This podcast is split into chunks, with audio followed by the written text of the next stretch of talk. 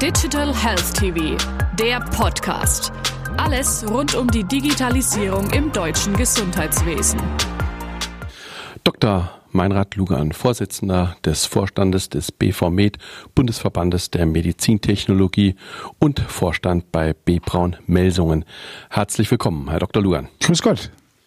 Herr Dr. Lugan, ein bestimmendes Thema sind die Lieferengpässen bei Medizinprodukten. In welchen Bereichen bestehen diese? Können Sie unseren Zuschauern hierzu Kurzstellung geben? Ja, wir haben natürlich nach wie vor leider äh, mit Lieferengpässen zu rechnen in der persönlichen Schutzausrüstung, also Masken, Hauben, Schutzbrillen, Mäntel und Handschuhe. Wobei sich die Lage in den nächsten Wochen vermutlich etwas entspannen dürfte, da die chinesischen Lieferanten, von denen eine Großzahl geliefert wird, wieder auf dem Weltmarkt aktiv sind, auch exportieren dürfen. Und wir haben äh, bis auf weiteres auch noch Engpässe zu vermelden bei Beatmungsmaschinen, bei Infusionspumpen und vor allem auch bei den Verbrauchsmaterialien für diese Maschinen. Wie kann die Bundesregierung hier Abhilfe schaffen?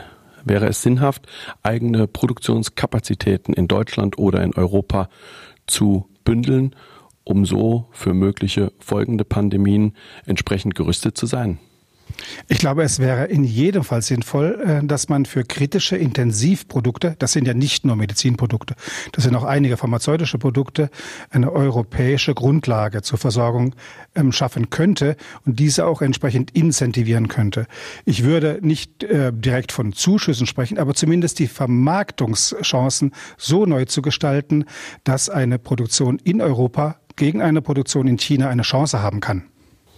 Wie bewertet der BVMed die Entwicklung, dass auch branchenfremde Unternehmen wie beispielsweise VW oder BMW in die Produktion von Medizinprodukten einsteigt?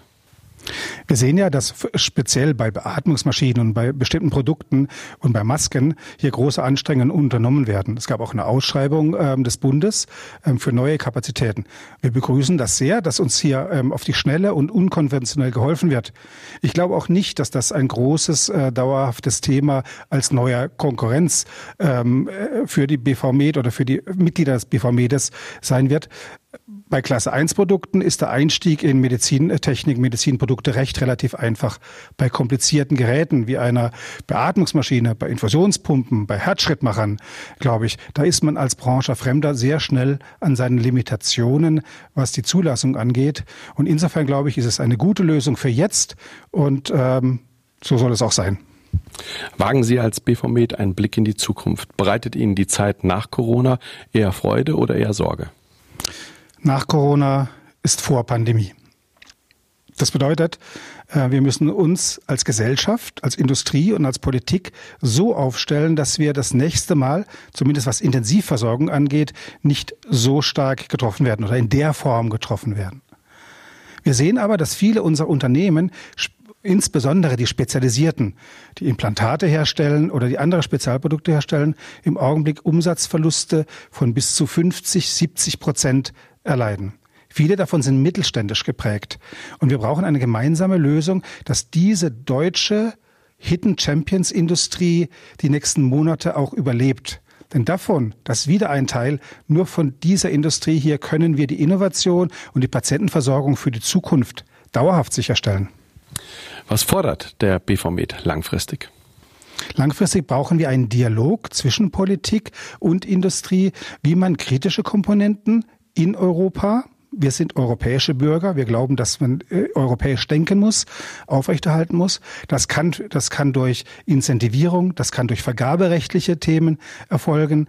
Und wir müssen von Politik auch erwarten, dass die Weitsicht erhalten bleibt, sich auf die nächste Pandemie dauerhaft vorzubereiten. Es kann zum Beispiel nicht sein, dass in fünf Jahren Schutzbestände, die wir heute vielleicht aufgebaut haben, aus Budgetgründen nicht nachbestellt werden. während der nächsten Pandemie müssten wir sie zum 50-fachen Preis neu kaufen. Herzlichen Dank, Herr Dr. Lugan. Gerne, Herr Grün.